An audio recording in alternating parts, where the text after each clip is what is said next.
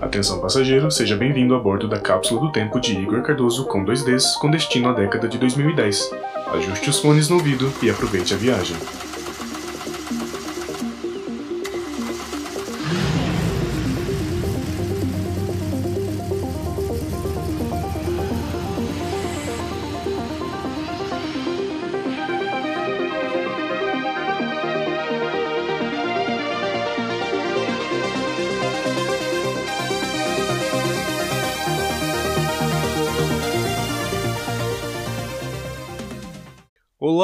Ícone! Bem-vindo a esse podcast que é um musical.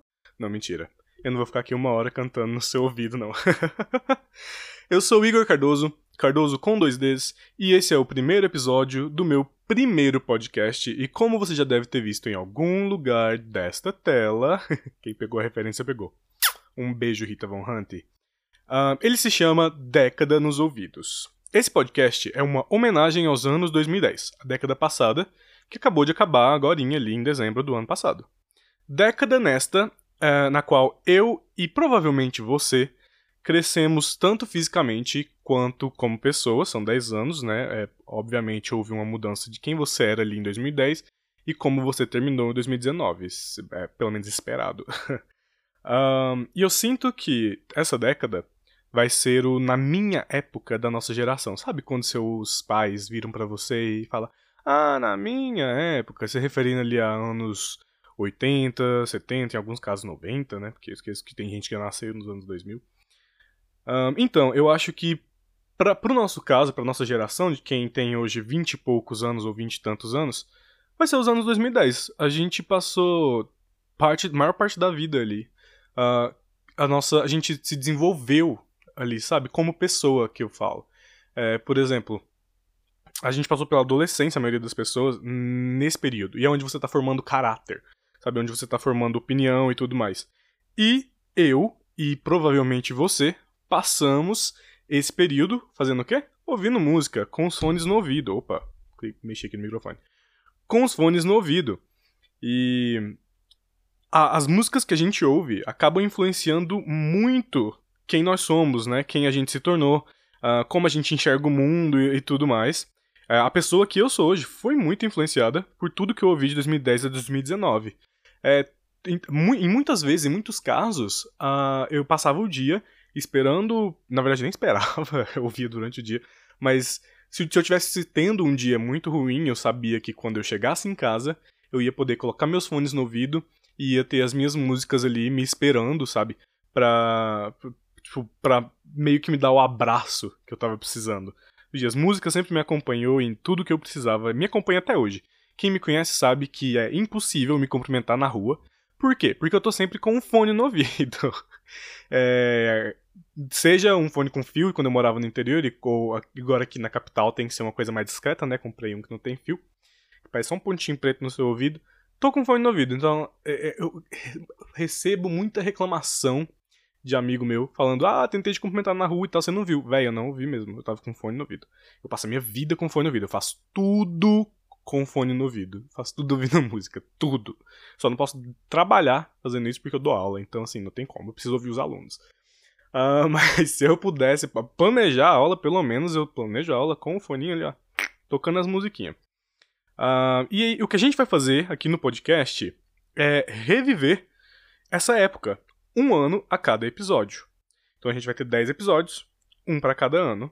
Em cada ano a gente vai reviver música, as músicas que nós ouvimos naquele ano, as músicas que não saíram do nosso ouvido. Só para esclarecer essa parte, tudo o que for dito aqui parte do meu ponto de vista. Oh, de novo o microfone.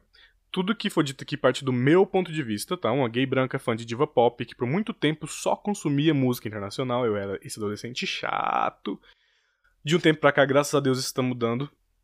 Porque a música brasileira tá despontando mundialmente, né? A gente tem artistas maravilhosos e que merecem reconhecimento, tá? Reconheçam artistas locais. É, mas do, por muito tempo eu fui aquele adolescente chatíssimo que só ouvia música se fosse internacional. Eu sei, um saco. É, então, assim, se você faz parte dessa bolha, olha, o próprio Steve Universo, né? Dessa bolha. Vem comigo! Nesse flashback, sentir uma nostalgia E se essa não for a sua realidade, continua aqui comigo para você conhecer música nova, expandir seus horizontes, ver a vida com outros olhos e tudo mais. E você pode, inclusive, me mandar o que não saiu dos seus ouvidos durante esses anos.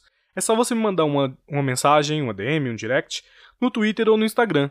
Todos eles são Igor Cardoso, tudo junto com dois Ds. Essa é o meu handle de todas as redes sociais. Igor Cardoso, tudo junto, dois Ds no Cardoso. Contando. Na mensagem, você me conta qual o seu álbum, ou seu CD, ou seu disco, a mesma coisa, né? Favorito do ano em questão, qual música você mais gosta, por quê, qual artista te marcou, uh, qual o hino injustiçado daquele CD, etc, etc, etc. E eu leio aqui pra gente discutir, mas discutir de forma saudável, tá? Nada de, de briguinha atualmente, isso não é mais legal. Nunca foi, mas a gente tem noção hoje de que não é legal. O episódio de hoje é sobre o primeiro ano da década, o ano de 2010, e nós vamos analisar, em geral, os álbuns, né, os CDs uh, desse ano. Do, desse ano, no caso 2010, não desse ano 2020. De 2010. Uh, ah, nós vamos ver o que, que foi premiado, nós vamos ver o que, que vendeu muito, o que, que o pessoal não parava de ouvir, o que, que foi aclamado pela crítica, pela crítica, pela crítica, Cebolinha. O que, que foi aclamado pela crítica. Nossa, eu coloquei um trava-língua nisso aqui, né? O que foi aclamado pela crítica.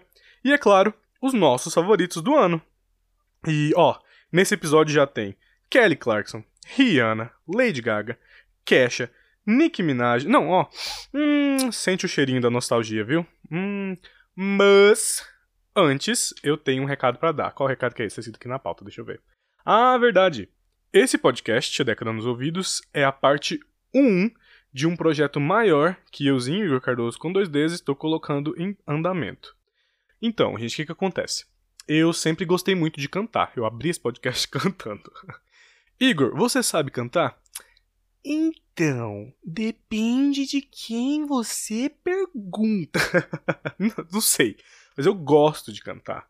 É, e eu passei boa parte da, da minha adolescência, desde ali dos 12 anos, é, cantando, mas a vida entrou no caminho e eu parei de cantar e tal, de praticar, mas eu queria voltar.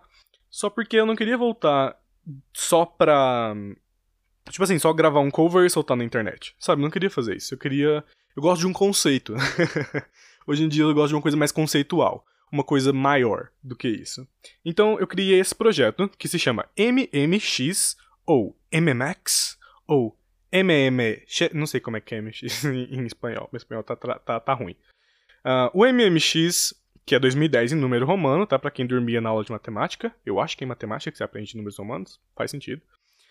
É, o projeto se chama MMX e nele eu tô tentando montar um álbum de covers, né, um álbum de regravações com 10 músicas, uma música para cada ano da década passada, que desde que e, e de, de forma que o álbum fique coeso, que faça sentido, né? Tudo que um álbum bom de um artista bom tem. O podcast é a primeira parte desse projeto. Então assim, aqui a cada episódio a gente vai fazer essas lembranças de um ano da década passada. Depois, vem para a segunda parte do projeto, que a gente vai escolher um álbum desse ano e falar sobre ele com mais detalhes. Fazer tipo um faixa-faixa e tal, tentando escolher uma faixa para eu regravar. Porque assim, né, gente, eu não sou Ariana Grande, eu não sou Mariah Carey, não consigo fazer os, os whistle lá da vida. Meu, meu ex-professor de canto falava que eu tinha um alcance vocal muito bom. Mas pergunta se eu consigo atingir as notas lá não dou conta. Não dou conta de fazer os agudos lá, não, tá? então, assim, a gente vai. Vou ver. É, a gente vai pegar esse álbum, né? E vai ver qual música ficaria melhor. E também. É, ele tem que respeitar a ordem da, das tracklist, da tracklist das faixas, né, de um álbum. Porque é uma coisa muito interessante quando você tá ouvindo um álbum e você vê que o artista realmente tá contando uma história, sabe? Eu acho isso muito legal. É uma coisa que eu prezo muito. Então, assim, o ano de 2010 vai ser a nossa faixa 1, o ano de 2011 a faixa 2, e assim por diante. E a gente vai levar isso em consideração também na hora de escolher qual faixa a gente vai regravar, e vai ser nesse vídeo que eu vou postar no meu canal do YouTube. Você já pode se inscrever, o link tá na minha bio do Instagram. Enquanto você tá ouvindo isso, já deve estar tá na minha bio do Instagram e do Twitter, já devo ter ido lá e apagado os vídeos vergonhosos de League of Legends que eu postava. É, você pode pesquisar também por Igor Cardoso com dois Ds lá, só deve ter eu. com dois Ds só deve ter eu. E assina o, o, o canal, é, ativa notificações para você receber notificações. Ativa notificações não. Ativa o sininho para você receber notificações quando eu postar o vídeo. Porque isso já fica por dentro. Eu não sei como é, qual cronograma que eu vou seguir, eu tenho que ver como é que vai estar tá minha rotina aqui. Mas assim você não perde nada. É. é que mais? Ah tá, então desse álbum a gente vai escolher uma música para gravar. Eu vou incluir no MMX, que vai ser esse álbum que a gente vai montar. Esse cover vai ser publicado lá no YouTube, como eu falei. Eu devo publicar também no IGTV, eu devo subir o áudio pro SoundCloud também, então você vai poder ouvir onde você quiser, exceto nas plataformas de streaming, tipo Spotify, Apple Music da vida, porque eu não quero ser processado por direitos autorais. Infelizmente, eles monetizam as coisas e eu não posso ganhar dinheiro em cima disso, né? Uh, senão os artistas originais me processam. Ai, ai. Então, esse é o, o, o conceito. Sacaram? Sacaram? Gostaram do conceito? Legal, né? A gente vai montar esse álbum, vai chamar MMX, faixas 1 a 10, 10 anos da década, álbum coeso, com as músicas ao longo da década. Não, vai ser top. Só vem comigo nessa jornada. Ah, é, que tanto de coisa. Um, no fim, a gente vai ter um álbum de covers, com 10 músicas, uma para cada ano. E se tudo der certo, vai ser muito bom. ah, então agora, sem mais delongas, vamos ao primeiro quadro desse podcast. O Nossa, o que rolou? Hey Siri, o que, que aconteceu em 2010?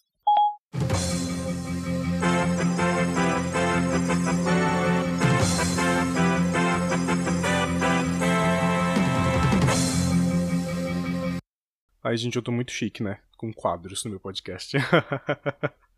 uh, então, vamos começar o Nossa, o que rolou em 2010? Uh, esse quadro é, antes a gente partir para falar de música, né? É importante a gente contextualizar como que estava ali a nossa realidade em 2010. Então a gente vai dar uma revisitada nos acontecimentos do ano e a gente já começa com uma tragédia, infelizmente. No dia 12 de janeiro, o, houve o terremoto no Haiti que matou 230 mil pessoas. Eu lembro que isso foi muito marcante. Na verdade, esse ano em si foi um ano que rolou muito terremoto. Enquanto eu estava pesquisando para montar a pauta, eu vi que tinha muito, muito terremoto. Todo mês, praticamente, rolava um terremoto em algum lugar do mundo. A Organização Mundial do Meio Ambiente, eu acho que é essa organização, inclusive classificou como o ano dos desastres naturais. Porque depois de terremoto, em alguns lugares geralmente costuma vir tsunami, né? E, enfim, não foi legal. Uh, dia 15 de janeiro, tivemos o eclipse solar com a maior duração na fase anular do século XXI até então, com 11 minutos e 8 segundos de duração. No dia 27 de janeiro a gente já tem aqui outro desastre, que a Apple lançou o iPad. Não, mentira. Apple me patrocina. Uh, do dia 27 de janeiro a Apple lançou o iPad. No dia 3 de fevereiro, Avatar, aquele, o filme, tá? Não a, a lenda de Aang, o desenho, que é maravilhoso, inclusive assistam.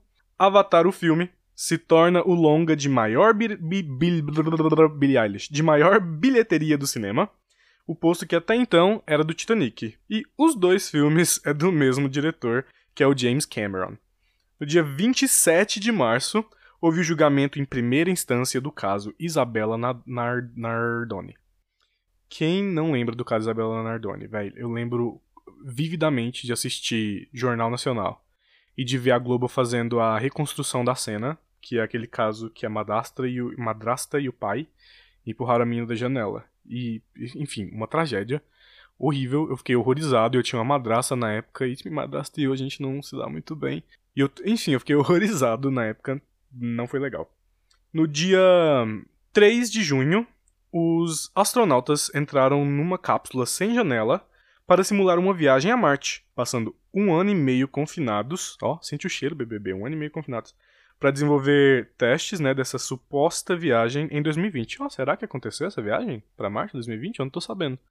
Não lembro de ler notícia de viagem para Marte esse ano ainda. No dia 24 de junho, aniversário de Goianese, a Apple lançava o iPhone 4. Hoje já temos aí o iPhone fogão, né? O iPhone 11 Pro e iPhone 11 Pro. E naquela época iPhone 4 ainda. Hum, tô velho. No dia 30 de junho, tivemos Eclipse, não o Eclipse do Sol. Eclipse, o filme da saga Crepúsculo, estava entrando em cartaz no dia 30 de junho de 2010. No dia 7 de julho, foi feita a, a prisão do goleiro Bruno, que matou a namorada Elisa Samúdio, num sítio em Minas Gerais. A gente já sabe, né, que hoje ele está solto e, infelizmente, muito bem empregado de volta no futebol. Não sou contra a ressocialização de presos, eu acho que é uma coisa que tem que acontecer, mas o não na posição que o Bruno tá, sabe? Tipo, ele não deve ser feito de exemplo de novo. Tipo, velho, o cara matou a mulher, é, picou ela em pedaços, deu pros cachorros e, tipo, ele voltou para a sociedade como um exemplo lá, tá no Flamengo, sabe? De novo. Flamengo de novo não, ele tem que estar em algum time. Eu não sei se ele voltou pro Flamengo. Eu sei que ele era do Flamengo e que ele tá em algum time agora. Enfim, tragédias. No dia 11 de julho, a Espanha vencia a Copa do Mundo pela primeira vez na África do Sul. No dia 23 de julho, formava-se o One Direction, os vencedores do The X Factor UK. Nossa, velho, em 2010 eu achava que eles eram mais para frente, putz. No dia 10 de agosto, a Organização Mundial de Saúde anunciou o fim da pandemia de gripe AH1N1. Nossa, aquela que as professoras passavam na escola dando álcool em gel na sua mão, assim, ó, para você esfregar e matar, porque eu lembro que tava, tipo, a epidemia. Ela tinha matado mil pessoas. Não, como é que é isso aqui? Matado mil pessoas? É isso mesmo, Igor? É. Tinha matado mil pessoas desde 2009 horrível. Hoje a gente já tem o coronavírus aí para se preocupar, né? Ai ai. Eu lembro, só lembro daquele, daquela thread no Twitter. Do pessoal discutindo qual a, a, o vírus que mais irritou. Ai, nossa. Twitteiros. Uh, no dia 31 de outubro de 2010, Dilma Rousseff era eleita a primeira mulher presidente no Brasil com 56% dos votos. Nossa, saudades, né, gente? Coraçãozinho assim, ó, aperta. Não era só tirar a Dilma que as coisas melhoravam, não era? Hum. Sabemos que a realidade não é essa hoje também. No dia 15 de novembro foi lançado o filme Harry Potter Relíquias da Morte, parte 1. Amo, forte.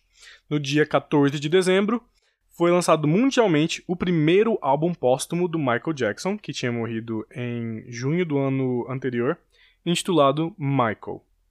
E no dia 15 de dezembro, a Câmara dos Deputados e do Senado brasileiro aprovam em tempo recorde um dia apenas para provar umas coisas de interesse do povo é, é rápido, mas para provar isso aqui, você vai ver agora, foi um dia. Um aumento de 61,8% dos próprios salários, indo de 16.500 a 26.700, além das vantagens como o 14º e o 15º salário. Ou, oh, ai ai, ah, eu coloquei aqui, ó. O salário mínimo do trabalhador brasileiro em 2010 era 510 reais.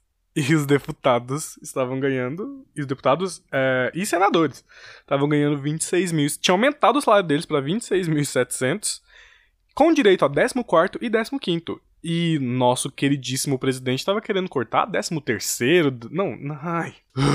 Enfim, essas foram as notícias do ano. Tragédias, lançamentos um, só pra gente dar aquela relembrada, eu sei que algumas coisas não são legais de relembrar, mas né, a gente tem que, às vezes, fazer isso. Como já diria alguém famoso e alguém importante, para precisamos estudar o passado para nos preparar para o futuro. Não é isso não, é para entender o presente precisamos estudar o passado. Alguma coisa assim, eu sei que o passado é importante, não dorme na aula de história, é isso que eu tô querendo falar. A minha vida em 2010 tava okzinha. Eu tinha 13 anos de idade, eu tava no nono ano do ensino médio, o último ano do ensino médio.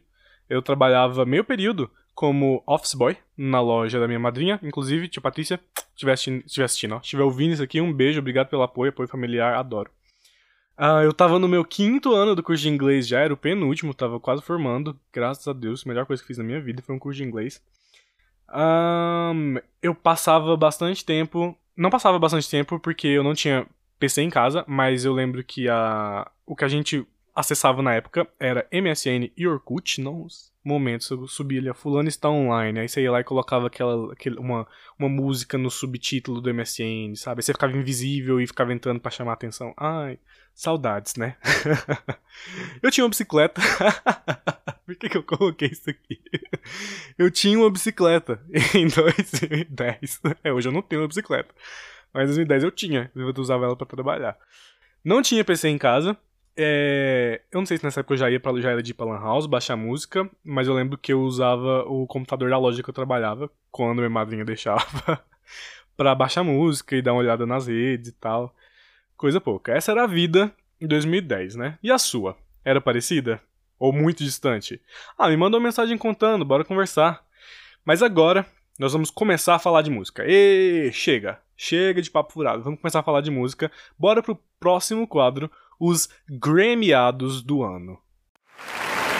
And the Grammy goes to. And the Grammy goes to. And the Grammy goes to. All right, I'm excited. The Grammy goes to. Taylor Swift. 25. A golden hour, Casey Musgrave. Lemonade. Beyonce. Invasion of privacy, Cardi B.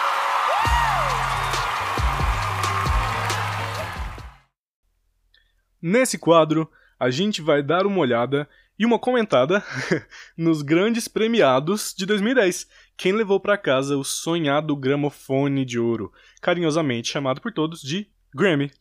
Ou Gram. Não, mentira, ninguém chama de é Grammy mesmo. O Grammy Awards é uma premiação anual, acontece todo ano, isso que significa anual.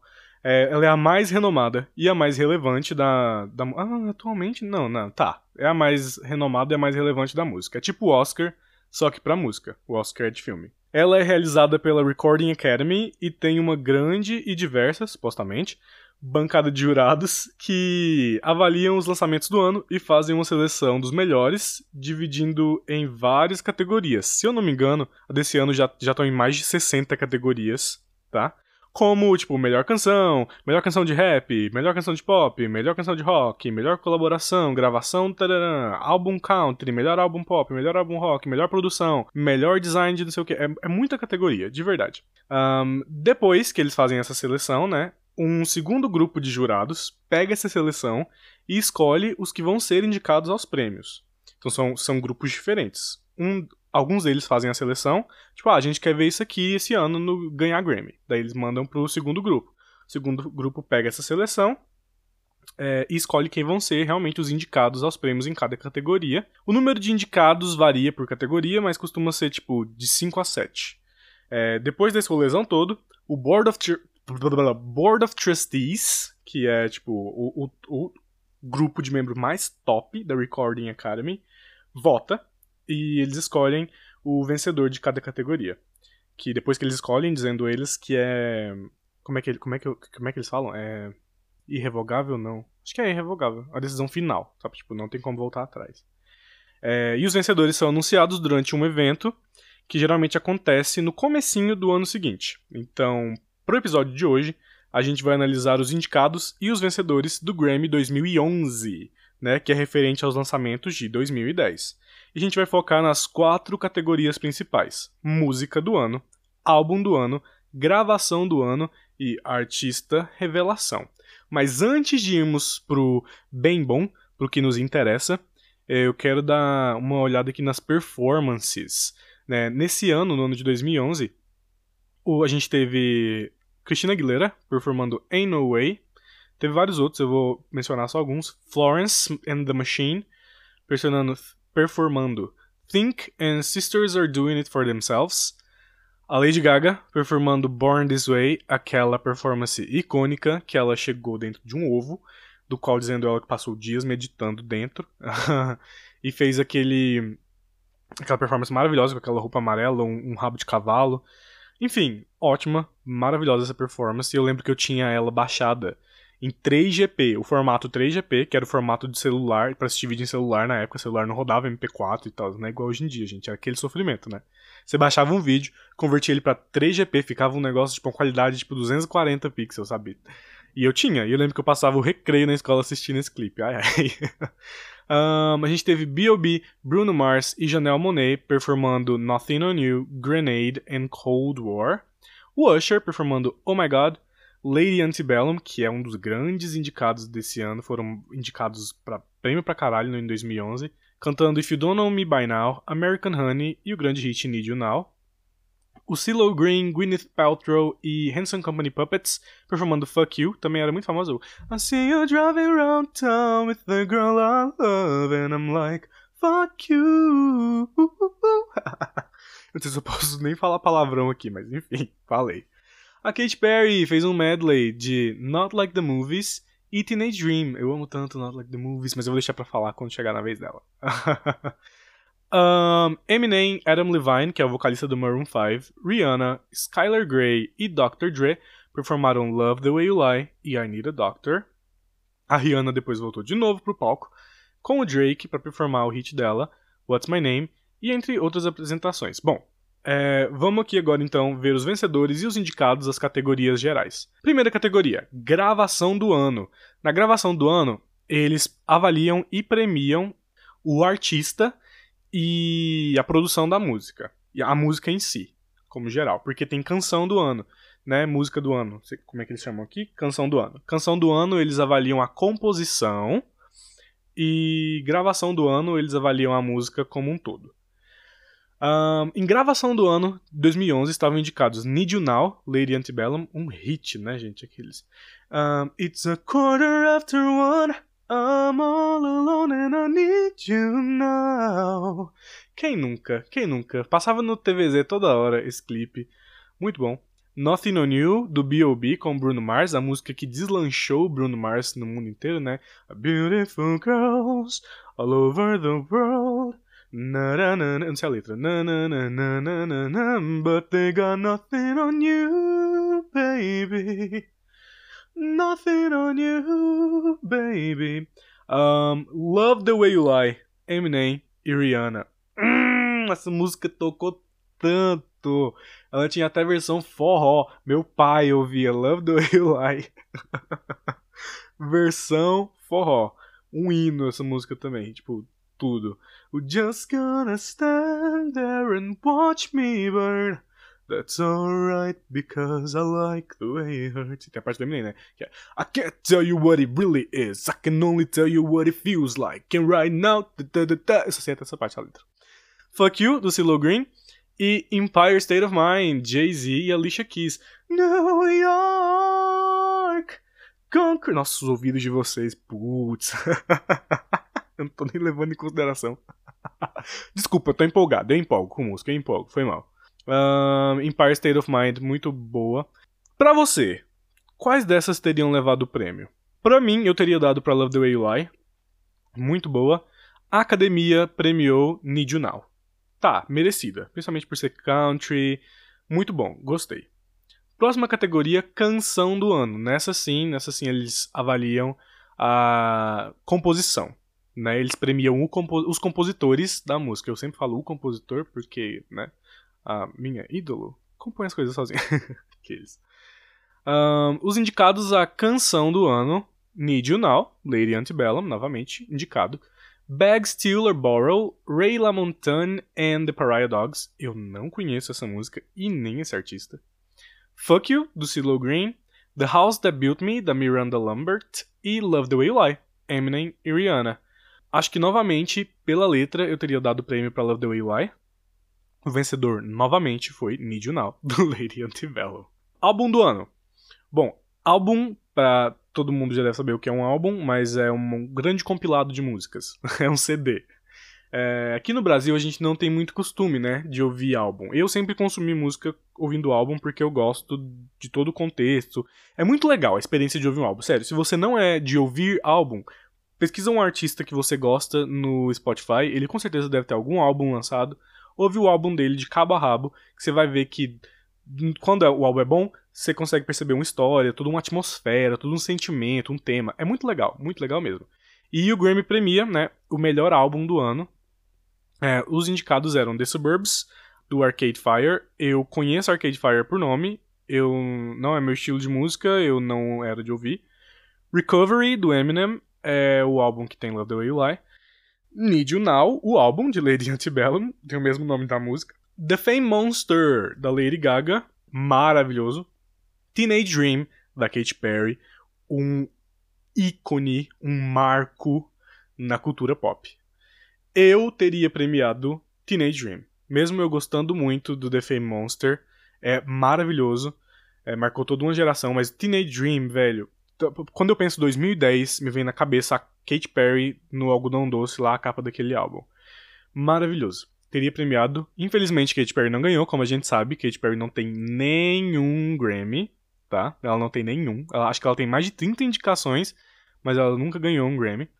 Quem levou o gramofone para casa foi The Suburbs, do Arcade Fire, que eu nunca ouvi. Se você já ouviu, me conta. É bom? O que, que eu devo ouvir desse álbum? A última categoria que a gente vai analisar hoje é Artista Revelação. E em 2011 estavam indicados Artista Revelação Esperanza Spalding, eu não conheço, mas ela é cantora e contrabaixista de jazz.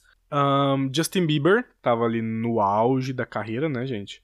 Drake, Florence and the Machine e Mumford and Sons.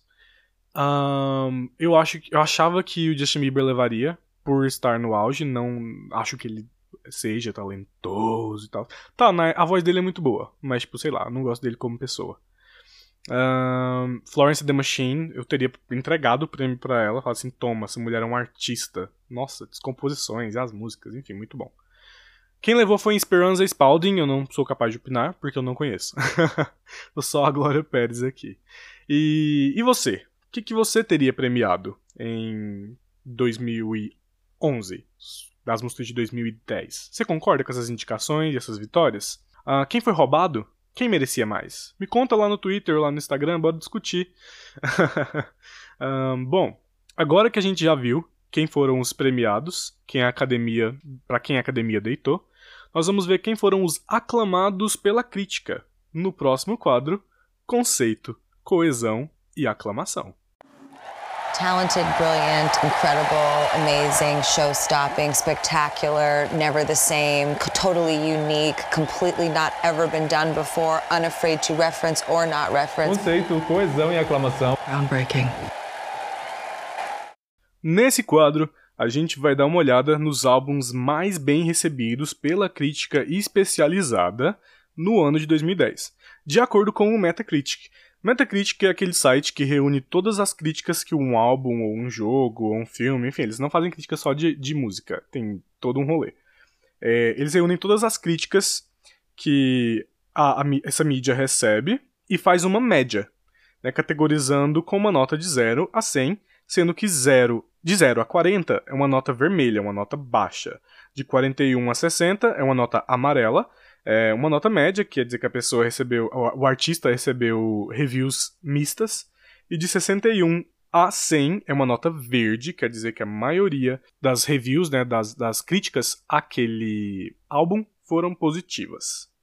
Um, a gente já vai começar falando de uma artista que eu não sou muito fã, mas o é o álbum mais bem avaliado de 2010 no geral que é o My Beautiful Dark Twisted Fantasy do Kanye West. É, realmente esse álbum tem músicas boas, é, eu gosto especialmente de All of the Lights com a Rihanna e com o Kid Cudi, eu acho, tem outra participação. Não sei se é com o Kid Cudi essa. Mas eu sei que tem a Rihanna na música, é muito bom, eu adoro, acho o clipe legal. Um, e Monster, que é uma das melhores músicas de rap que eu já ouvi, de verdade. Tem o Jay-Z, a Nicki Minaj, Lil Wayne uh, e Bon Iver, se não me engano. E é muito boa, de verdade. O flow deles nessa música, de todos esses artistas, é tipo inigualável. E principalmente o da Nick. Da hora que a, a Nick entra, vem arrepio. Nossa, é muito bom. Se você não conhece, escute Monster. Mas eu não gosto do Kanye West como pessoa, sabe? Tipo, como artista. Teve a treta com a Taylor Swift, que é uma artista que eu gosto muito. E em 2009, no VMA 2009 Video Music Awards, que é o prêmio da MTV para os melhores clipes do ano, o Taylor Swift ganhou a categoria Melhor Vídeo Feminino, se eu não me engano. E quem estava concorrendo com ela tinha vários artistas e tinha Beyoncé com Single Ladies. E o clipe de Single Ladies, né, tipo, é maravilhoso. E a Taylor ganhou com You Belong With Me. O importante ressaltar é que o VMA, ele é votado por fãs.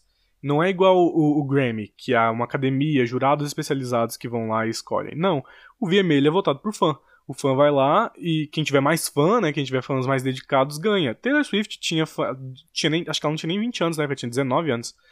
É, ela tinha, tá, tinha fanbase que não tinha nada para fazer o dia inteiro, podia ficar lá votando. A Beyoncé não, a Beyoncé já tem uns fãs que hoje deve ter 30 e poucos anos, na época já tinha 20 e pouco, então tava trabalhando, tava na faculdade, enfim. Talvez não tinha tempo para ficar lá voltando. Não sei. Alguma coisa aconteceu, Taylor Swift ganhou. Eis que ela foi no palco pegar o prêmio. uh, começou a fazer o discurso dela. O bonito do Kanye West subiu, pegou o microfone da mão da gata e falou assim: I'ma let you finish, but Beyoncé had one of the best albums of the year. Oh, sorry, Beyoncé had one of the best videos of the year. Assim, a gente sabe, a gente concorda, tá? Mas, velho, você subir no palco, tirar o microfone de outra artista. Ai. Mas ele só fez porque era uma menina de 19 anos. Por que, que ele não subiu quando o Eminem ganhou o melhor vídeo de rap? Que ele tava concorrendo. Porque ele sabia que o Eminem ia descer a porrada nele. Se ele subisse lá pra. Opa! Se ele subisse lá pra tomar o microfone do Eminem, o Eminem ia descer a pancada na cara dele. Agora Taylor Swift tava começando a carreira, ele sabia que ela não ia fazer nada. Enfim, foi um momento horrível. E depois ele ainda voltou a, a tretar com a Taylor na, mais pra frente, fazendo a música Famous, né, cantando Taylor Still Owes Me Sex, I Made That Bitch Famous, né, que é Taylor ainda me deve sexo, porque eu fiz ela famosa, dizendo ele que ele fez a Taylor famosa por causa desse evento.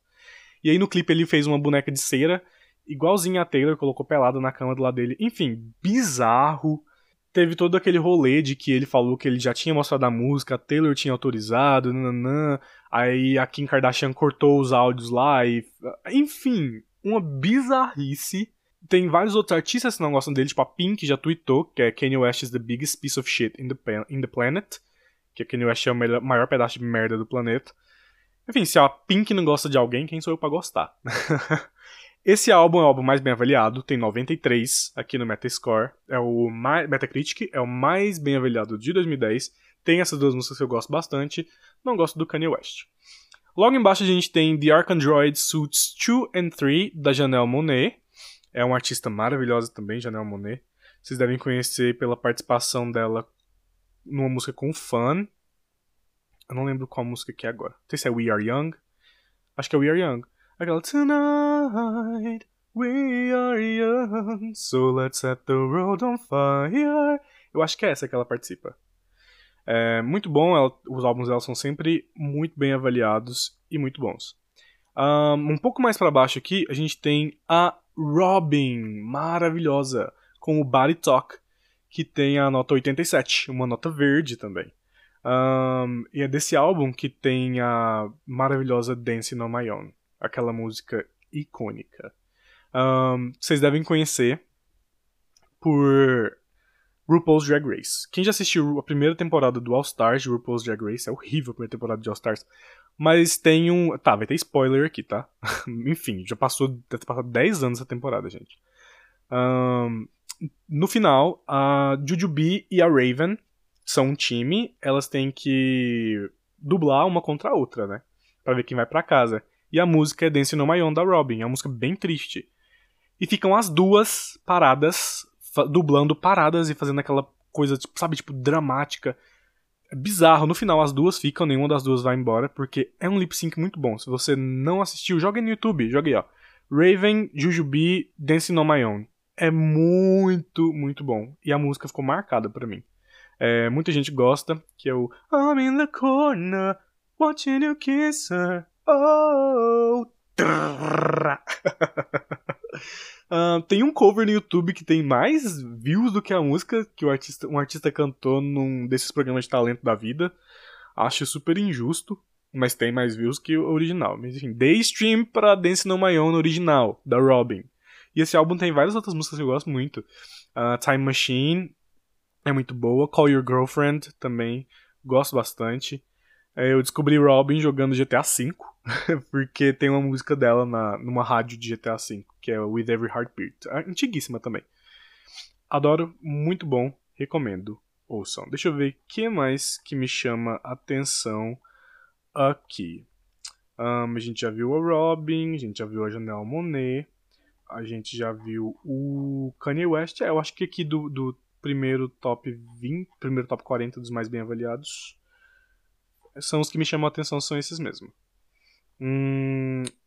Ah, tá. o Metacritic, ele tem uma parte que dá para você ver os álbuns com a média mais baixa do ano. E aqui tem o o Ai meu Deus do céu, não sei se eu devo falar isso. Tá, vou falar. Aqui nessa parte, os álbuns os mais mal A gente viu os mais bem avaliados. Nos mais mal avaliados, tem aqui o Can't Be Tamed da Miley Cyrus. em número 9, com 48. Que é uma nota amarela ainda. Acima de 40. Mas ele é o nono álbum mais mal avaliado do ano. Deve ser esse o contrário, né? Mais, é, mais mal avaliado. Eu não entendo porque eu gosto muito desse álbum. Será que eu tenho mau gosto pra música? eu gosto muito do Can't Be Tamed. É muito bom. Foi o, a libertação da. O começo, né? Porque a libertação da Miley veio no Bangers. Mas foi o começo da libertação da Miley. Ah, muito bom. Injusto isso aqui, achei. O Can't Be Tamed. Tem o, o Who Owns My Heart, aquela música maravilhosa. Enfim, né? Esses foram os aclamados de 2010. Mas e para você? Qual que é o álbum que vai ser sempre senzinho, verdinho no seu coraçãozinho? uh, me conta, que eu comento aqui depois.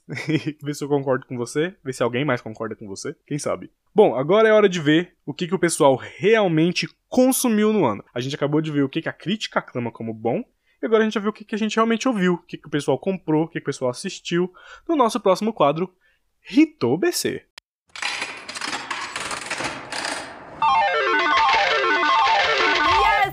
People do still buy music, or at least her fans do. A flop or not. Forecasted to sell as many as 1.2 million copies of her album. So, what does this all mean? Pra quem é um heavy user do Twitter e segue a página Bchart, já deve saber do que se trata isso aqui. Mas o Ritou BC é o quadro em que a gente vai dar uma relembrada nas músicas que nas músicas nas, nas. Ah, eu converso assim mesmo. Nas músicas. Ih, agora eu falei certo.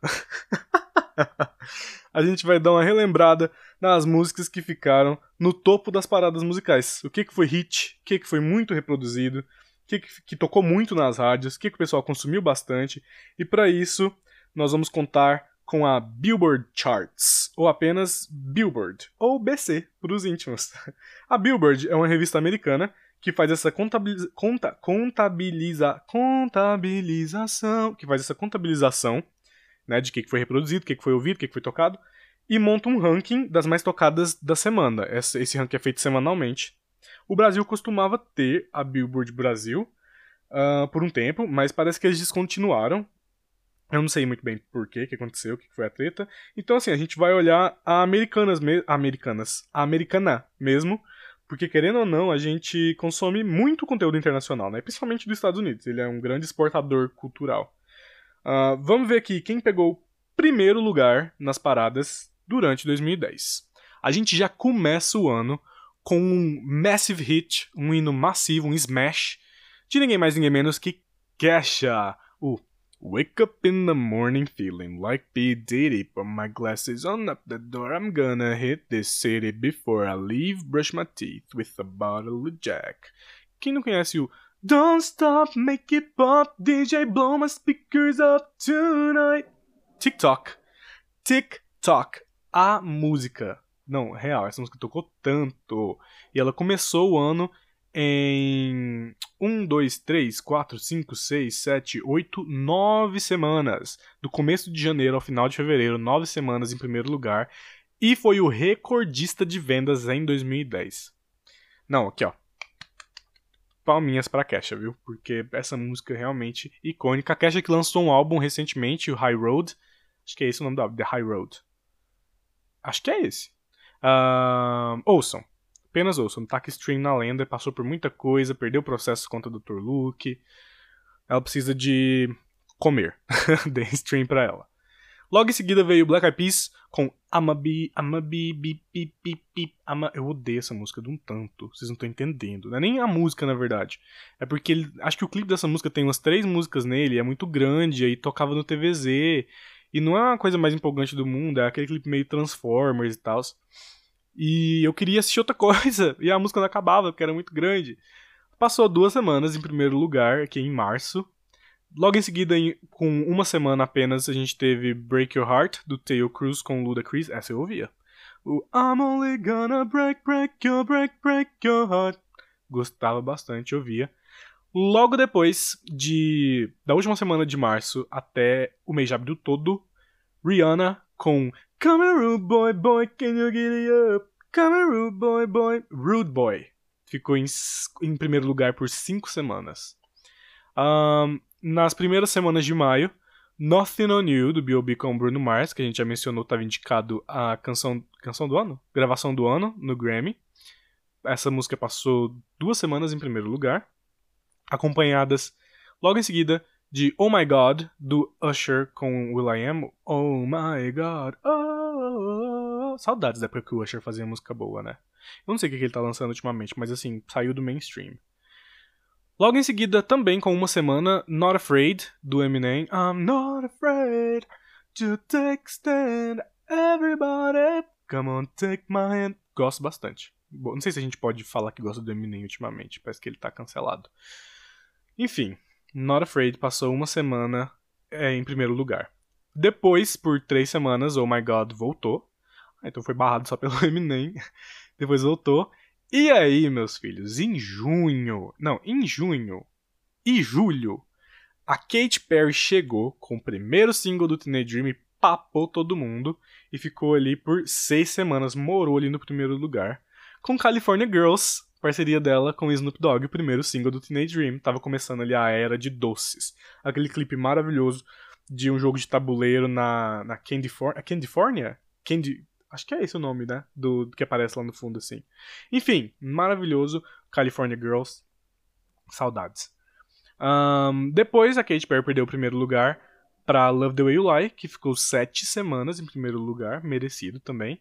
Mas depois ela voltou com o segundo single do Teenage Dream, a faixa título Teenage Dream. Ficou duas semanas ali. É, aquele clipe gostosinho, a música é gostosinha, não é muito farofão, batidão, mas é muito gostosinha, muito boa. Depois o Bruno Mars veio sozinho dessa vez, tá? Com Just the Way You Are. O- essa música é muito boa. Como é que é? Oh, tá. When I see your face, there's not a thing that I would change. Cause you're amazing, just the way you are. Muito boa. Essa música é muito boa. Passou quatro semanas em primeiro lugar. Depois a gente teve Like a G6, Like a G6. Na na na na na na, I'm feeling so fly. Like a G6. Do Far East Movement, com The Cataracts e a Dev. Passaram duas semanas em primeiro lugar. Eu lembro que essa música tocava muito também. O clipe dela é aquele clipe de balada e tal, eu não entendia nada do que estava acontecendo. Com 13 anos, não sabia nem o que era aquilo. É, Depois a Kesha voltou para o primeiro lugar por uma semana com We Are Who We Are. We Are Who We Are. E logo em seguida veio a Rihanna com What's My Name, o segundo single do Loud. E aqui a Rihanna conseguiu um feito histórico. Ela foi a primeira artista, deixa eu só ver se é a primeira artista geral ou a primeira artista feminina. Rihanna foi a primeira artista a conseguir o feito de colocar o tanto o primeiro single quanto o segundo single de um mesmo álbum em primeiro lugar na Billboard. Até aí tudo bem. A maioria dos artistas, eh, tipo assim, muito populares fazem isso. Mas o que a Rihanna conseguiu foi colocar o segundo single em primeiro lugar antes do primeiro. Porque What's My Name, que é o segundo single, a parceria dela com o Drake, o Oh, What's My Name, entrou, pegou o primeiro lugar antes de Only Girl in the World, que veio pegar primeiro lugar duas semanas depois. E Only Girl é o primeiro single, foi o primeiro lançamento que ela fez na era Loud. E, enfim, ela conseguiu aí esse recorde. Ahn, lá pro finalzinho do ano, Raise Your Glass, da Pink, que é uma música do da coletânea dela de melhores da carreira, né, o Greatest Hits. Teve lá Your Glass, muito boa também, muito gostosa. E a gente finaliza o ano com mais uma música da Katy Perry. E dessa vez, não, dessa vez é a icônica e impecável. Você já se sentiu como uma sacola de plástico voando pelo vento? Cause baby you're a firework. Hino, hino, essa música é maravilhosa. Ai, terminamos bem 2010. Deixa eu dar uma olhada aqui. Que, que a Billboard colocou como maiores vendas também? Um, Need You Now não pegou primeiro lugar, mas. Ou pegou. Na verdade, não deve ter pegado aqui nessa parte, mas deve ter pegado eventualmente. Need You Now. Uh, hey Soul Sister, do Train. Hey Soul Sister, that Mr. Mister. Ah, muito boa também, gosto bastante. Um, Airplanes, do B.O.B. com a Hayley Williams. Bad Romance, da Lady Gaga, que é um pecado essa música não ter pegado primeiro lugar. O pico dela foi dois, barrada. Putz, muito triste. Telefone da Lady Gaga também não pegou primeiro lugar, tadinha. Empire State of Mind. Billionaire, do Travis McCoy com Bruno Mars, que a Claudia Leite tem uma versão dessa música também, né? Uh, eu quero ser muito famosa, na, na, na, na, na, na. Eu não sei, eu só lembro a versão em inglês. I wanna be a billionaire, so fucking bad. Buy all of the things I never had. I got a feeling, do Black Eyed Peas. Fireflies, All City, eu adoro Fireflies. You do not believe your eyes. If 10 million, if 10 million fly fireflies. Da, da, da. As I fall asleep, sorry. Um, Mine, da Taylor Swift. Vendeu bastante, blá blá blá, da Kesha também, com o Trio Tree. Muito bom, muito bom. Ah, gente, esse ano. Ah, Meet Me Halfway, do Black Eyed Peas. Essa música, na minha opinião, é a minha música, na minha opinião, é a minha música favorita, obviamente. É a minha música favorita do Black Eyed Peas, Meet Me Halfway. Can you meet me halfway? Right at the borderline, it's where I'm gonna wait for you. ah, eu gosto bastante. Sinceramente, eu gosto bastante. Um, e é isso, é, acho que é isso o mais importante. E aí, a sua diva pegou a número 1 em 2010? Você lembra de ouvir alguma dessas músicas até enjoar? Porque essas aqui são as que tocam até você cansar, se não aguentar mais ouvir depois. Conta pra mim, porque agora a gente vai pro último quadro do pod. Chamar esse podcast de pod. A gente vai pro último quadro do pod. Finalmente, os favoritos do ano. Puta que pariu, você foi demais com essa letra, você foi muito inteligente, você foi perspicaz, você foi, olha, demais, eu amei. Simplesmente amei clipe, tudo, letra, é, é, é, as situações, sucesso sempre. Já te amo, eu vou te levar pra minha vida toda. Chegou a hora de mostrar cultura pra esse povo. é hora de comentar o que, que realmente não saiu dos meus, dos seus, dos nossos ouvidos, o que, que ganhou os nossos corações em 2010. Eu adoro a minha concordância, na, né? Vocês perceberam. Enfim, maravilhosa. Um, o que, que a gente cantou até ficar rouco, no meu caso, é real. Eu separei aqui 10 álbuns que lançados entre 2009 e 2010, porque naquela época os artistas ainda tinham aquele esquema de lançar um álbum e passar algum, algum período seguinte, né, tipo os meses e os anos seguintes, divulgando e lançando singles e clipes e tudo mais. Singles são as músicas que os artistas escolhem para trabalhar, né? Eles lançam um álbum com várias músicas, eles pegam uma música ali, faz clipe, faz apresentação para divulgar e para promover vendas do álbum. Esse é um single. E nessa época os artistas lançavam as coisas e trabalhavam o álbum por mais tempo. Hoje em dia a gente consome mais singles mesmo e a gente não tem esse costume muito de, fazer isso mais. Alguns ainda fazem, Agora eles fazem é, o processo inverso, né? Eles lançam vários singles e depois lançam um álbum. Muito bom de qualquer forma. Então, por causa disso, eu peguei lançamento de 2009 também, porque é, é boa parte do que eu ouvi em 2010, porque o artista estava ali divulgando aquilo e eu acabei ouvindo, né? Só lembrando que essa é uma lista bem nichada, tá? Que não saiu dos meus ouvidos e pode ter sido bem diferente do que você não, do que você ouvia e tal. E eu adoraria saber o que que era o, a sua lista. O que, que você ouvia em 2010. Então já manda aquela mensagem para Igor Cardoso, Cardoso com dois Ds, tudo junto, nas redes sociais e só vamos. A lista está em ordem cronológica, tá? Ordem de lançamento. Então, sem mais delongas, comecemos. This means you're sorry. You're standing at my door. no dia 6 de março de 2009, saía o All I Ever Wanted, o quarto álbum de estúdio da Kelly Clarkson, a primeira vencedora da primeira edição do American Idol. Para quem não, não, não lembra de nome, Kelly Clarkson, você deve conhecer pela música Because of you, I never strayed too far from the sidewalk. Because of you, I learned to play on the safe side so I don't get hurt.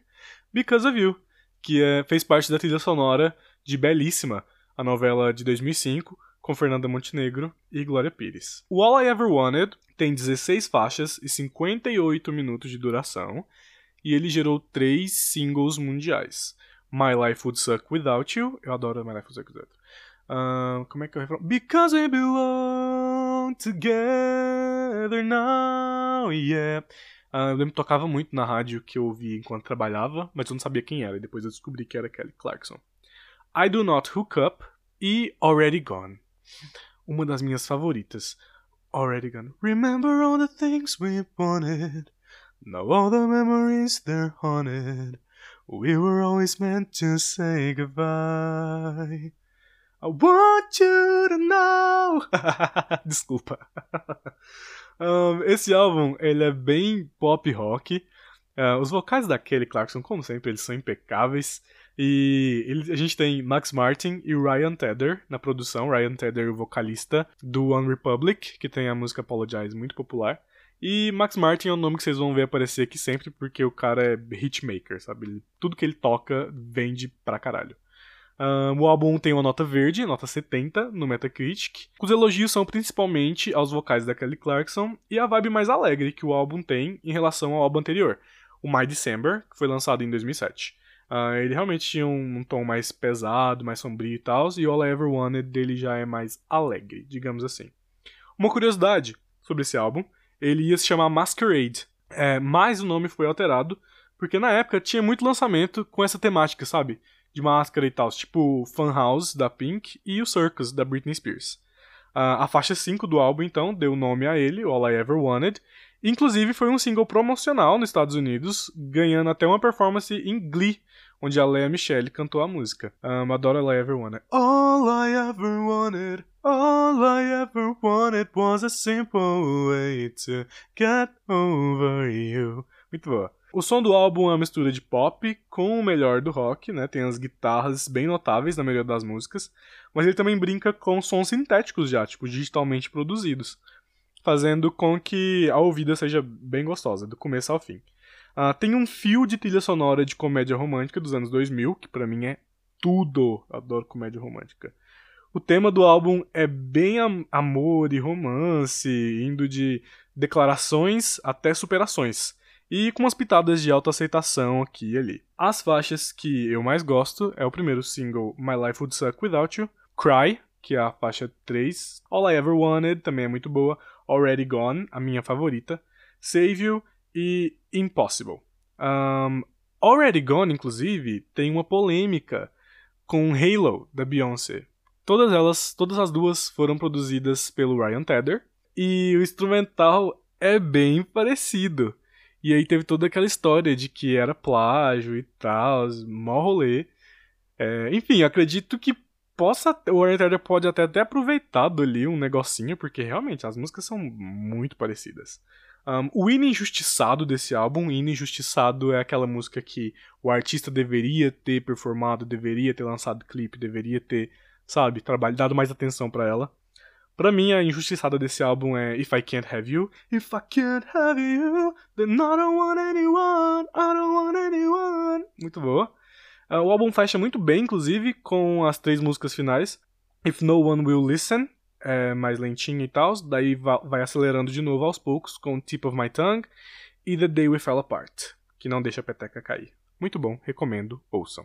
Eu não posso colocar trecho de músicas aqui, é, mas então, assim, se bater aquela vontade de vocês ouvirem realmente, eu vou montar uma playlist no Spotify que você pode achar, só você me seguir, seguir meu perfil no Spotify, é, ou pesquisar MMX, Década nos Ouvidos, vai ter a playlist do ano de 2010. Você coloca lá no aleatório, vai ter a maioria das músicas que eu tô mencionando e tentando cantar aqui. no dia 28 de agosto de 2009, era lançado The Time of Our Lives, da Miley Cyrus, que por muito tempo conhecida como Hannah Montana. uh, esse é o segundo trabalho da Miley e é o primeiro EP. EP é aquele álbum reduzido, né? É um extended play. Ele é um compilado com menos faixas, tipo de 6 a 8 mais ou menos, é considerado um EP e não um álbum. Ele foi inicialmente lançado nos Estados Unidos como um CD exclusivo do Walmart, mas ele foi relançado mundialmente em novembro, pois não se pode conter um Teen Pop Perfection. Esse álbum para mim é perfeição do teen pop purinho. Esse EP é a casa do hit Party in the USA. So I throw my hands up to play my song. Ah, quem não gosta dessa música, né? E é inclusive uma composição da Jessie J. E de acordo com ela, só os lucros dessa música pagariam o aluguel dela da vida inteira. um, entre as oito faixas e os 30 minutos do EP, a gente ainda tem When I Look at You, que é a música da trilha sonora de A Última Música, o filme estrelado pela própria Miley e o ex-marido dela, Liam Hemsworth, também conhecido como irmão do Thor, dos Vingadores, o Chris Hemsworth. O Liam Hemsworth, que faz esse filme com a Miley, é irmão do Chris Hemsworth. Acho que deu pra entender, né? A faixa The Climb, tá, que é um sucesso da trilha sonora de Hannah Montana, também foi incluída nesse relançamento e é um marco na vida do público da Disney. Gente, The Climb. Tudo.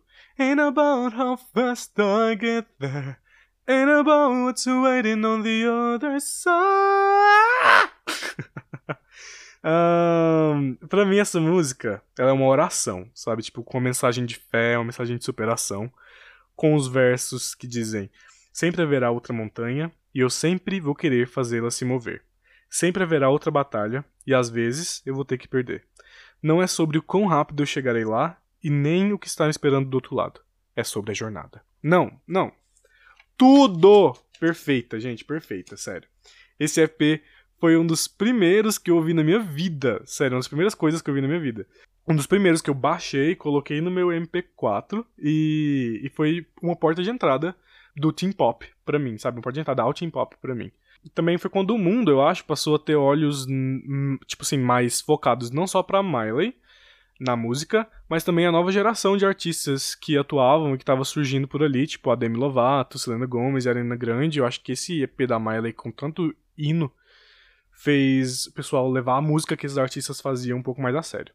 Eu gosto de todas as músicas desse EP. Um hino injustiçado para mim seria The Time of Our Lives. Não que faria muito sucesso e tal, mas é uma música muito gostosinha. A faixa título do EP é, é muito boa. Ouçam. No dia 29 de setembro de 2009, era lançado o Brand New Eyes, do Paramore, a banda de rock, com a Hayley Williams nos vocais. Uh, o Paramore já teve música nas trilhas sonoras de Crepúsculo, acho que Decode, né? How are we still here? When I used to know you so well. Sim. E Transformers. O I'll stop the whole road. I'll stop the whole road from turning into a monster. Muito boa. E você já deve ter ouvido a Hayley, inclusive, em Airplanes, do B.O.B. Can we pretend that airplanes in the night sky are like shooting stars? Muito boa. Uh, eu lembro que quem apresentou esse álbum foi a minha prima. Um beijo pra Tainá, se você estiver ouvindo. Suporte familiar, como eu já falei, muito bom. E esse álbum é a musificação de toda a minha vontade de ser emo. Ele tem 11 faixas e 40 minutos de duração. Foi escrito pela própria Hayley, com o Josh Farrell, que é o guitarrista da banda. Ostenta a nota 73, verdinha, no Metacritic, e foi produzido por Rob Cavallo, que trabalhou com Green Day, Linkin Park e afins. O álbum é bem rock mesmo, com guitarra e bateria bem fortes, mas ele também tem aquele violãozinho que a gente gosta em algumas faixas mais lentinhas. O tema do álbum é Rebeldia. Isso era. Não, mentira. Rebeldia. Várias músicas são tipo um foda-se de sua vida. Tipo Playing God, que a Hayley canta: Se seu joguinho é brincar de Deus, nós precisamos ficar mais próximos, pois deve ser bem solitário, ser o único que é santo. É só a minha humilde opinião, mas na qual eu acredito. Você não merece um ponto de vista se tudo que você enxerga é si mesmo. Prá! Sim, né? Massa. E no refrão ainda fala assim, ó. Próxima vez que o bonito apontar o dedo pra mim, eu te aponto pro espelho. que é, né? Tipo assim, antes de apontar defeito nos outros, veja os defeitos que você tem em você mesmo. Não. Muito bom, muito bom.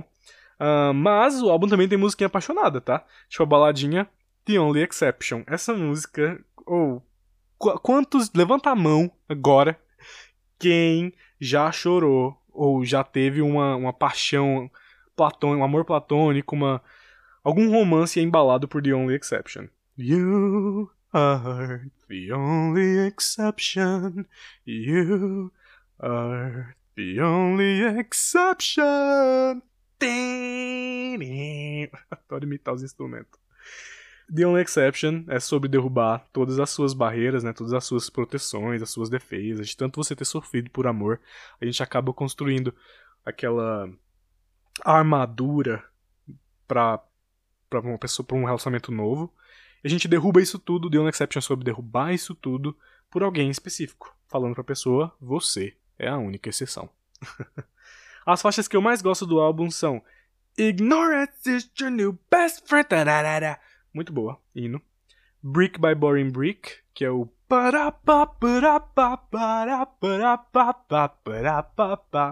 hino também, muito boas. Uh, The Only Exception, né, que já falei, e All I Wanted, que fecha o álbum muito bem. Começa com uma uma música bem, tipo, devagarzinha e tal. Depois explode um solo de guitarra quando passa do primeiro refrão. Muito boa, All I Wanted. Me lembra um amigo meu. Um beijo pro Tom. Ra ra ah ah Gaga Ulala Want a romance Quem não lembra? Quem não lembra de Bad Romance? No dia 18 de novembro de 2009, o The Fame Monster, da Lady Gaga, nossa Mother Monster, era lançado. E você tem que ter vivido debaixo de uma pedra para não saber, para não conhecer. Uh, principalmente depois do sucesso de Shallow, né? O Juntos em Shallow. Não essa versão, essa versão da Paula Fernandes, mas a versão do filme mesmo. Da Lady Gaga. Quem não conhece Lady Gaga? Shallow que fez aí parte da trilha sonora de Nasce uma Estrela, né? Estrelado pela própria Lady Gaga, vencedora de Oscar. Tá vendo? Artista multifacetada. Inicialmente, o The Fame Monster foi idealizado para ser uma versão de luxo do primeiro álbum da Lady Gaga, o The Fame. Uh, ele conta com 8 músicas e 34 minutos de duração e foi aclamadíssimo pela crítica com a média 78, verdíssima. Gaga e a equipe dela decidiram lançar o, o The Fame Monster como um EP separado, porque ele era conceitual, conceitualmente diferente do The Fame. Ele, a Gaga diz que eles eram tipo o Yin e Yang, sabe? No The Fame de 2008, a Gaga canta sobre o lado visualmente belo e luxuoso da fama, que é o que tem Just Dance, Gonna Be Okay, tem Paparazzi, que tem uh, o outro hit lá da Poker Face. Enquanto no The Fame Monster, o tema é mais tipo o lado negro da fama, que ela expressa nas composições através da metáfora de um monstro. Yes. Ainda assim, em alguns países, esse álbum foi comercializado em edição deluxe com os dois CDs. O The Fame Monster, no primeiro CD, as oito faixas do The Fame Monster, e o The Fame no segundo. O Monster realmente soa mais sombrio que os trabalhos anteriores da Gaga, e o som, que é bem pop, tem influências de disco, synth pop e músicas góticas, facilmente perceptíveis em faixas tipo Dance in the Dark e Monster. Tem a baladinha Speechless ali na metade, né? Com um piano bem gostoso, para não pesar o conteúdo 100%, pra você poder dar aquela respirada enquanto você ouve o álbum. E tem também So Happy I Could Die, que é uma faixa bem alegrinha. É desse EP que vem os é, três maiores hits. Não, três dos maiores hits da, da Gaga, tá? Os três maiores eu não sei, eu tenho que olhar. Mas esses três aqui são muito grandes: Alejandro, Telephone com a Beyoncé e Bad Romance. Eu lembro que Alejandro, eu. Bom, falei que eu não tinha, né, computador em casa na época. Internet naquela época não era uma coisa que você podia simplesmente, tipo, abrir YouTube no seu celular e assistir, era impossível. E na, no, eu te fazia aula de inglês e no cursinho tinha um monitor gigante que a professora às vezes passava vídeo, clipe pra gente e tal. E bem nesse dia, no dia que eu sabia que ia lançar Alejandro, o clipe, ela perguntou assim: Vocês querem ouvir alguma música? Aí eu logo, né, tipo, levantei minha mão e falei assim: ah, coloca a nova da Lady Gaga e tal, Alejandro. E aí vocês imaginam, aquele clipe passando numa, numa sala de aula com 22 alunos. o meu apelido no cursinho ficou como Lady Gaga. Na época, por. Não me arrependo. Não me arrependo mesmo. Clipe icônico. Bad Romance também. Perfeito. É, e Telefone, que até hoje a gente nunca teve, né? A continuação. Maior fanfic da história, o To Be Continued de Telefone. Pô. Alejandro e Bad Romance são produções de Red One, que já trabalhava com a Gaga anteriormente no The Fame, e fez ela acontecer aí mais uma vez. Todos os clipes dessa era são icônicos, e a coreografia de Bad Romance para mim é atemporal. Queria mandar um beijo pro Leonardo, inclusive, que consegue fazer essa coreografia. Um amigo meu consegue fazer essa coreografia maravilhosamente bem. As minhas faixas favoritas do The Fame Monster são Bad Romance, principalmente pela ponte muito forte, onde a Gaga inventou o francês, né? Ali no Je ton amour et je vous ton revanche. Eu não sei falar francês. Speechless também é uma faixa que eu gosto muito, especialmente na, na parte que a música para e fica em silêncio tipo, por um segundo e você acha, pronto, a música acabou, né? Não, a Gaga volta cantando. That I'll never talk again. Ah, muito boa. Ah, eu arrepio até ver aqui, ó. Só de lembrar. E o hino injustiçado desse CD pra mim é Speechless. É muito bom o pianinho ali. Ah, velho, muito gostoso. Escutem. Dance. It's all I wanna do, so won't you dance? I'm standing here with you, why won't you move?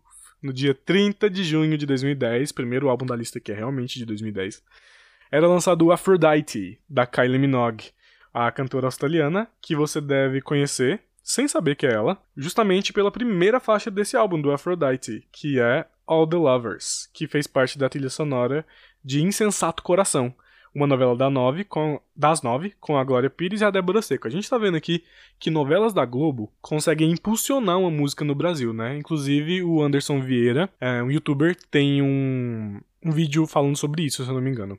Assistam o canal dele, é maravilhoso. Um, All the Lovers, aquela música All the lovers that have gone before, they don't compare to you. Aquele clipe, todo mundo de branco se pegando e tal. Muito bom. Tem elefante no. Ah, muito bom, muito bom, All the Lovers. Um, Aphrodite é, tem 12 faixas, 43 minutos e é o décimo primeiro. Isso mesmo, número 11 é o 11 álbum de estúdio da Kylie. E pra vocês verem a carreira que a gata tem, né? Ele é bem, bem, bem animadinho e bem pra cima, sabe? Ele é dance pop. E a Kylie é muito boa fazendo música eletrônica, sério. Pra quem gosta de rave, isso aqui é um must, viu? Recomendação de ouro. Toma seu negocinho ali, ó. Quer dizer, não posso recomendar isso aqui. Mas coloca esse álbum pra tocar. Muito bom, muito bom mesmo. Liricamente falando, o álbum não é nenhum desbravador de, de novas terras, sabe? Todo o conceito da era da Kylie veio da deusa grega Afrodite, né? É o título do álbum. Que é a deusa do amor, da atração, do prazer, da fertilidade, da, fertilidade, da fertilidade e tal. E é bem esse mesmo tema das músicas do álbum. Uh, o que a gente já nota desde o título de algumas faixas, tipo All the Lovers, uh, Put Your Hands Up If You Feel the Love. Nossa, que nome grande, adoro música que tem nome grande. Put Your Hands Up If You Feel the Love, Everything is Beautiful e Cupid Boy. Já dá pra sacar de cara as temáticas do álbum.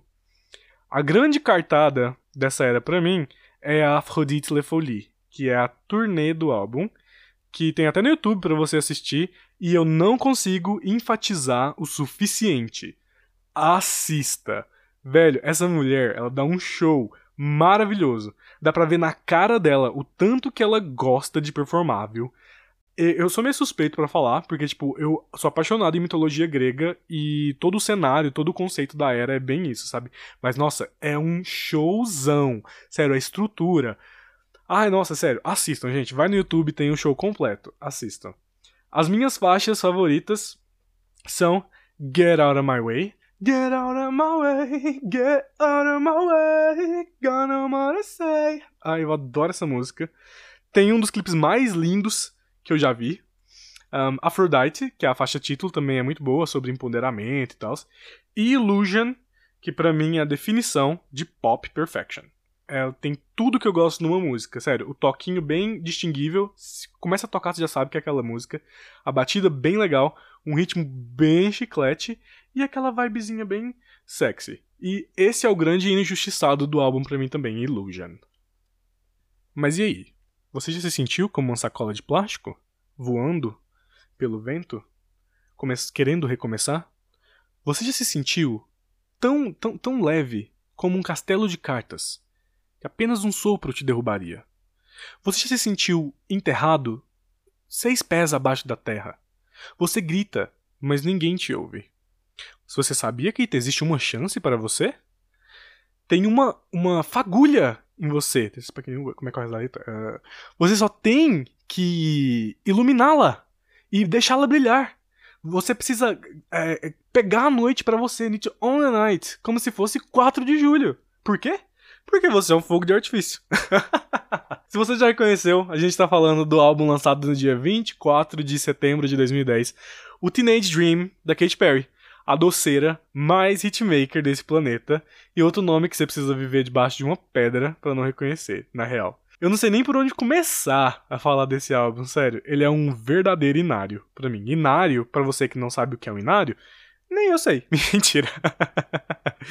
uh, inário é um álbum com vários hinos nacionais. De... Não, mentira.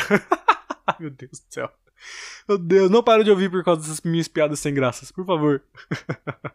um, o Inário é um álbum com vários hinos, né? Vários hits, várias músicas icônicas. E a Era Teenage Dream da Katy Perry, é, inclusive, foi a que fez ela igualar o recorde do Michael Jackson de conseguir colocar cinco singles de um mesmo álbum em número 1 um na Billboard, sendo eles California Girls, Teenage Dream, Firework, E.T. e Last Friday Night, ó uma carrada de pop gostoso. Esse é o segundo álbum da Kate, ele tem 12 músicas e 46 minutos e conta com Max Martin, Benny Blanco e Bonnie McKee na produção e composição, sendo que a Kate co-escreveu todas as faixas do álbum. O recorde de mais singles de um mesmo álbum em número 1 ia ter sido quebrado pela Kate se o sexto single The One Got Away tivesse chegado na posição número 1, mas não rolou. O pico da música foi número 3, o que é uma pena, né? Porque é uma das melhores músicas do álbum. Aquela do clipe que ela começa velha, aquela maquiagem maravilhosa, feita por efeitos especiais, provavelmente. Relembrando do carinha lá que morreu e tal, The One That Away, muito bom. O Teenage Dream amargura a nota 52 no Metacritic. Ele é amarelado. Mas eu juro para vocês que essa nota não faz jus à qualidade do álbum. Ele é muito, muito, muito bom eu ouvi esse CD de cabo a rabo tanto, mais tanto, mais tanto, que os meus fones devem ter enjoado de reproduzir e pararam de funcionar. Sério, quem me conhece sabe o tanto que eu gasto fone de ouvido. Eu tive que parar de comprar fone com fio. Começar a usar fone sem fio, porque, tipo, não dá. O ritmo do álbum é o famigerado pop farofa, com músicas bem chicletes e bem dançantes. Tem umas lentinhas, tem uns rockzinhos também, tem um pouco de tudo, né? As letras tratam de amor jovem, igualdade, aceitação, superação, empoderamento, tem insinuações sexuais, fala sobre se amar em primeiro lugar e sobre festar. Festa. Vai festar bastante. As minhas faixas favoritas são Teenage Dream, a faixa título, Circle the Drain, que é onde o, o lado do rock começa a pesar, que ela fala sobre um parceiro que preferia usar drogas do que ficar com ela, né? Um tema pesado. Not Like the Movies, que é o que encerra o álbum, que é bem lentinha e tal, e me ensinou a acreditar no amor, apesar de todas as decepções. Que, se não for como nos filmes, tá errado. Uh, E.T. também é uma das minhas favoritas, mas a versão original, tá? Sem aquele que não deve ser nomeado. Um hino injustiçado dessa era é I wanna see your peacock, cock, cock, your peacock, cock. peacock. Gente, era o sexto número um desse álbum, Katy Perry. I was rooting for you. We were all rooting for you. Uh, eu vou tentar não babar aqui agora, tá? Porque no dia 25 de dezembro. Opa! No dia 25 de outubro de 2010, foi lançado o Speak Now da Taylor Swift, a loirinha mais polêmica e ao mesmo tempo proprietária de toda a indústria musical. Eu ouço as palavras de um jornalista constantemente na minha cabeça, que ele fala assim: Taylor Swift isn't a big name in the music industry. She is the music industry. Eu não sei nem como que eu começo a descrever, tipo, a artista da década. Véi, essa mulher, ela permanece relevante na música e vendendo horrores por mais de 13 anos, premiada e aclamada. Ai ai. Ou, oh, não é à toa que é a minha artista favorita, viu? Taylor Swift faz tudo! Mas o que eu mais gosto na Taylor são as composições dela. E esse álbum é o supra-sumo desse talento dela, que são as composições. O Speak Now é o terceiro álbum de estúdio da Taylor. Ele tem 14 faixas na versão padrão, com 1 hora e 7 minutos de duração, e 22 faixas na versão deluxe, com 1 hora e 41 minutos de duração, sendo que três das oito faixas deluxe são músicas inéditas e todas as faixas desse álbum foram compostas pela Taylor sozinha. Não, você não ouviu errado. Ela escreveu todas as 17 faixas distintas do álbum sozinha. E olha que não é qualquer composiçãozinha não, hein? A música mais curta do, do Speak Now é Better Than Revenge, tem 3,37 de duração. E duas das músicas do álbum, Dear John e Last Kiss, tem mais de 6 minutos. É gostar de escrever mesmo, viu, loirinha? Eu lembro que a Taylor fez isso porque criticaram que no último álbum dela, o Fearless, tinha uma faixa dela em parceria com a Kobe Kylet, e a Kobe Kylet ajudou na, na composição criticaram. A Taylor falou assim: ah, é, então eu vou fazer um álbum inteiro sozinho, vou compor aqui, ó, tudo.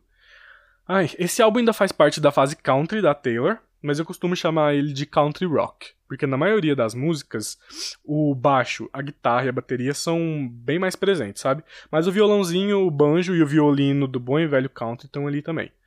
Acho que eu meio que sempre imaginava o country associado com o sertanejo daqui do Brasil, né? Então por isso eu tinha a percepção na época quando eu vinha o Speak Now de que era mais pro lado de um country rock, se é que esse, que esse ritmo existe. Eu literalmente poderia passar horas falando desse álbum, mas eu vou tentar ser o mais sucinto possível aqui, eu prometo. Liricamente falando, a Taylor sempre compõe sobre a vida dela e a percepção de mundo que ela tem, e isso é claro, né? Tipo, inclui aquele clichê de música pra ex. E esse álbum tem uma carrada delas. Dear John, pro John Mayer, Back to December, pro Taylor Lautner, Last Kiss, pro Joe Jonas. Ah, fun fact.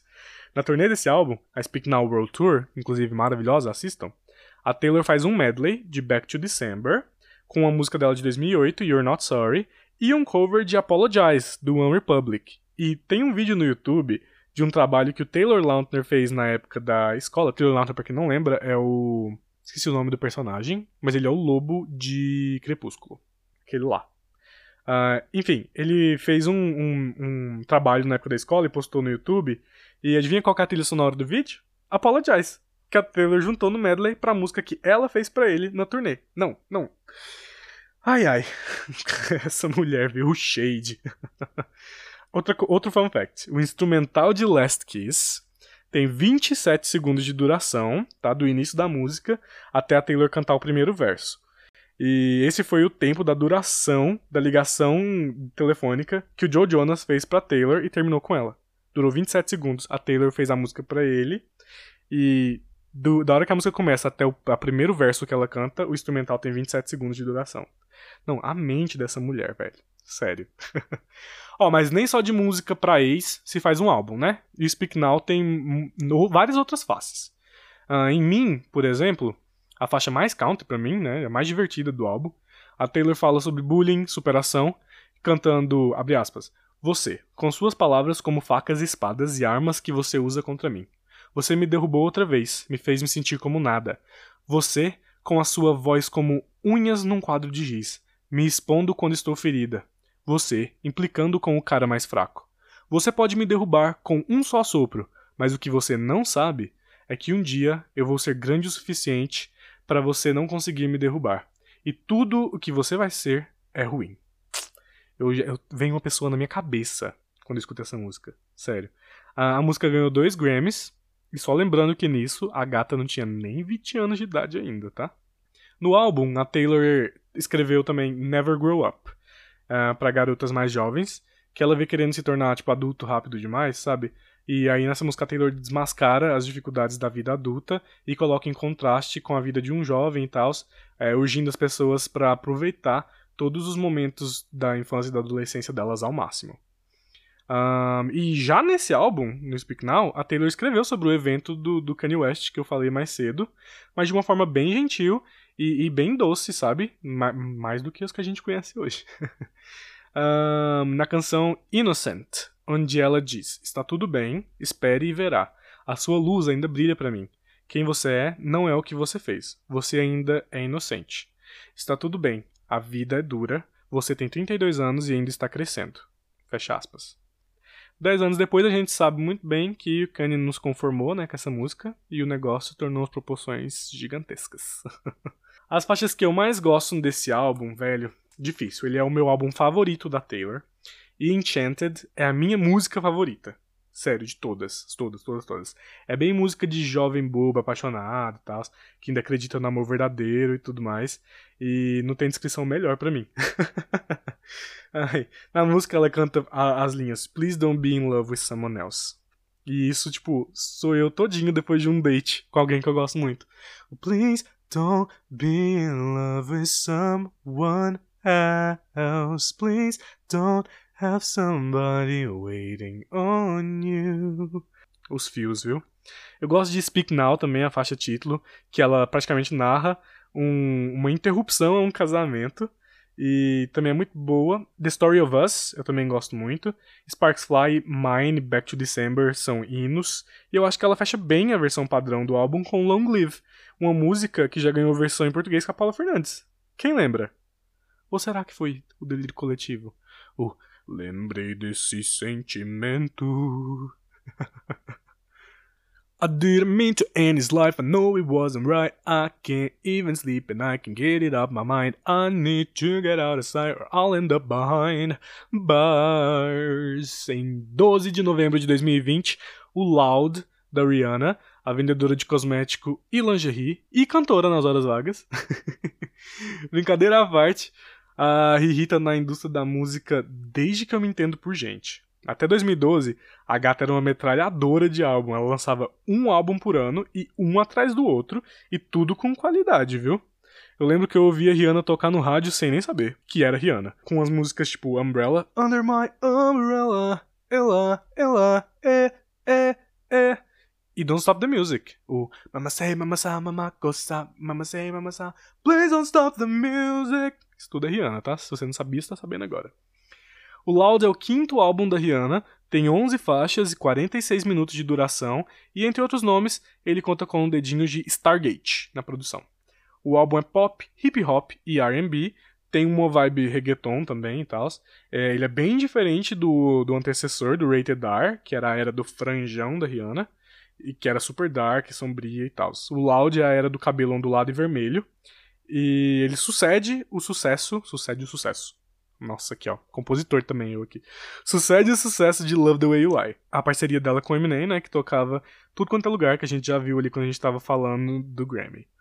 Um, engraçado que é bem distinguível as eras da Rihanna, os álbuns dela, pela cor do cabelo, né? Quando era aquele chanelzinho preto curtinho, era Good Girl Gone Bad. Aí veio a era do franjão, Rated R. Aí veio o cabelo vermelho ondulado, a era Loud. É, depois da era Loud a gente teve a Ana Paula Jerick, que é cabelinho curtinho, tipo, tipo masculino mesmo e tal. Ah, icônica, rainha. Para mim, o Loud é uma grande receita de como fazer um álbum de pop farofa bom, com originalidade e personalidade. Quase todas as músicas do álbum são hits. Tem Only Girl, que quando toca em festa sai todo mundo se esgoelando junto, cantando junto.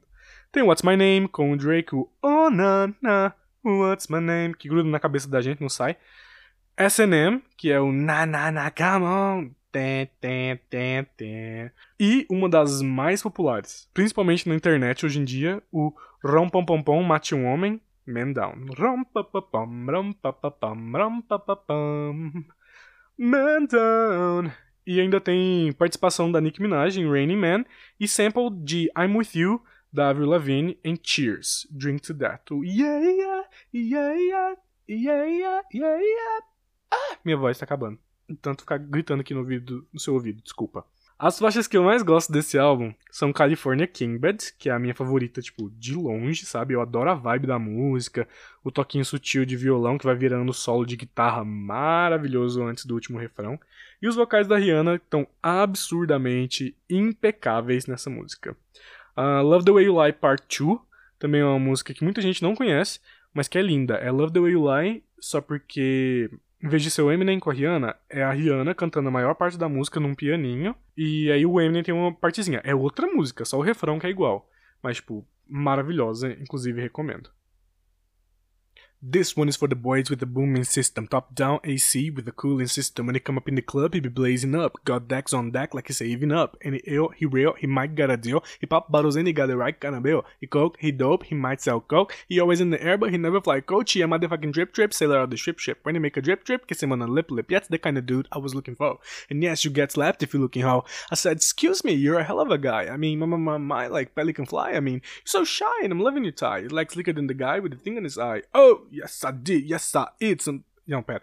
Yes, I did. Yes, I did. Somebody please tell him who the F I is. I am Nicki Minaj. I met them dudes up. Back oops up and doc, drop the, drop the deuce. Ah, nem fiz que eu errei no final. No dia 22 de novembro de 2020, saiu Pink Friday, da Nicki Minaj, conhecida por muitos como Fit. Pelo tanto de participação que essa mulher faz. A Nick, pra mim, ela é uma das rappers mais relevantes e talentosas da década. Os flows que ela faz na, nas músicas, às vezes salva uma música que sem ela ia ser ruim.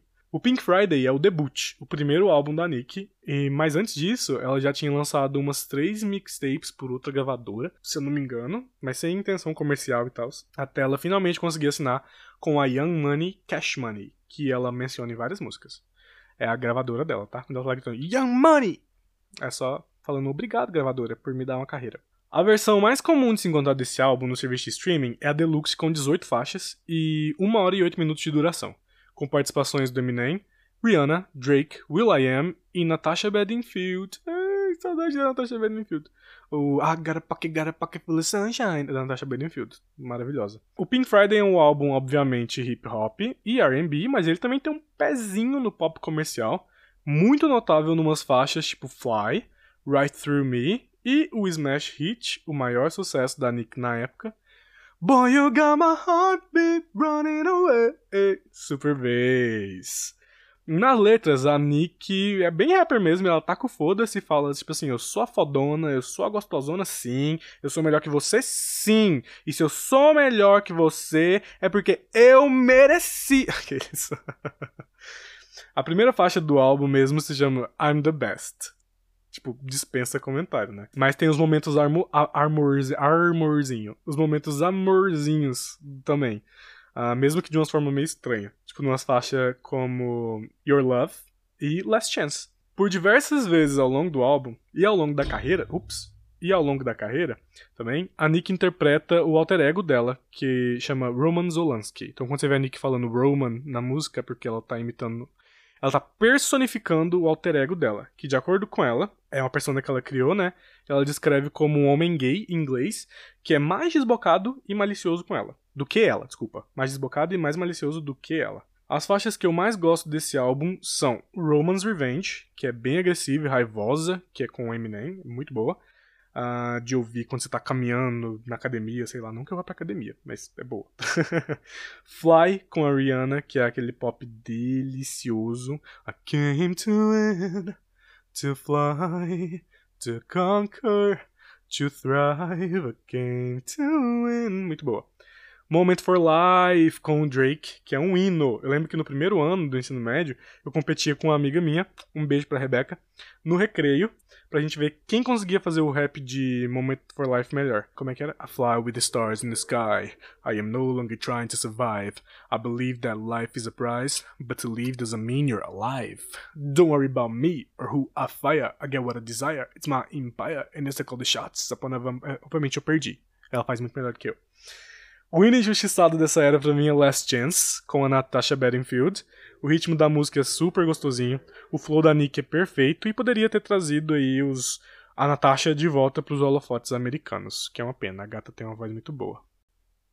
Para finalizar a lista de melhores do ano, dos meus, desculpa, para finalizar a lista de favoritos do ano, não é melhores, meus favoritos.